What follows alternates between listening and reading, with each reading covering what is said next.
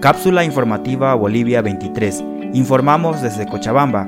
Es el mediodía del 7 de abril de 2020 y en este momento a nivel nacional contamos con 194 casos confirmados, 2 casos recuperados y 14 decesos.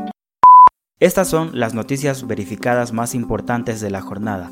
1. Campamento en Pisiga se vuelve centro de controversia política. Los repatriados bolivianos denunciaron la mala alimentación e higiene en el campamento fronterizo de Pisiga. Aseguraron ser amenazados por el personal militar y policial de ser expulsados si continuaban las quejas, según reportó Agencia de Noticias Fides. Por su parte, el director nacional de Migración, Marcel Rivas, publicó hoy en su cuenta de Twitter que también el Comité Cívico de Oruro ha corroborado que entre los repatriados hay varios infiltrados del movimiento al socialismo. El presidente del Comité Cívico de Oruro, Hugo Gutiérrez, explicó que varias personas de la urbanización Pumas Andinos de Oruro se habrían trasladado hasta la frontera e ingresaron al país con la intención de crear caos, desorden y exigencias que no vienen al caso. Pumas Andino protagonizó enfrentamientos con la policía hace dos semanas rechazando la cuarentena por emergencia sanitaria declarada por el gobierno. 2 alcalde de Patacamaya es detenido por autorizar fiesta en tiempo de cuarentena.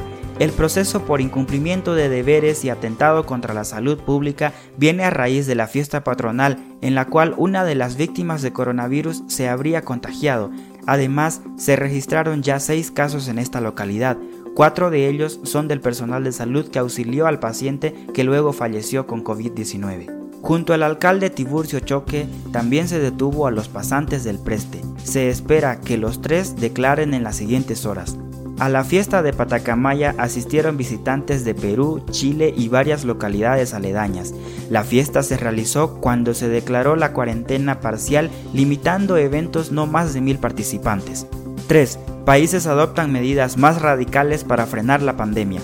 Japón declara estado de emergencia en seis prefecturas, entre las que se encuentra Tokio, para frenar la pandemia. Shinzo Abe, primer ministro de Japón, pidió a los ciudadanos cambiar su forma de actuar para colaborar en esta lucha. Mientras tanto, España amplía el estado de alarma hasta el 26 de abril, presentando un repunte de fallecidos desde hace cuatro días, con 743 en las últimas 24 horas. Italia vuelve a presentar un descenso de fallecidos y contagiados, pero no reduce las medidas de prevención. Del mismo modo, el Reino Unido en la fase más mortal según científicos, con 768 muertes al día. El primer ministro Boris Johnson, también con COVID-19 desde hace 10 días, fue internado en terapia intensiva y se encuentra estable, informaron a Reuters fuentes del gobierno. Por favor, cuídate y cuida a los demás tomando las medidas de precaución definidas por nuestras autoridades.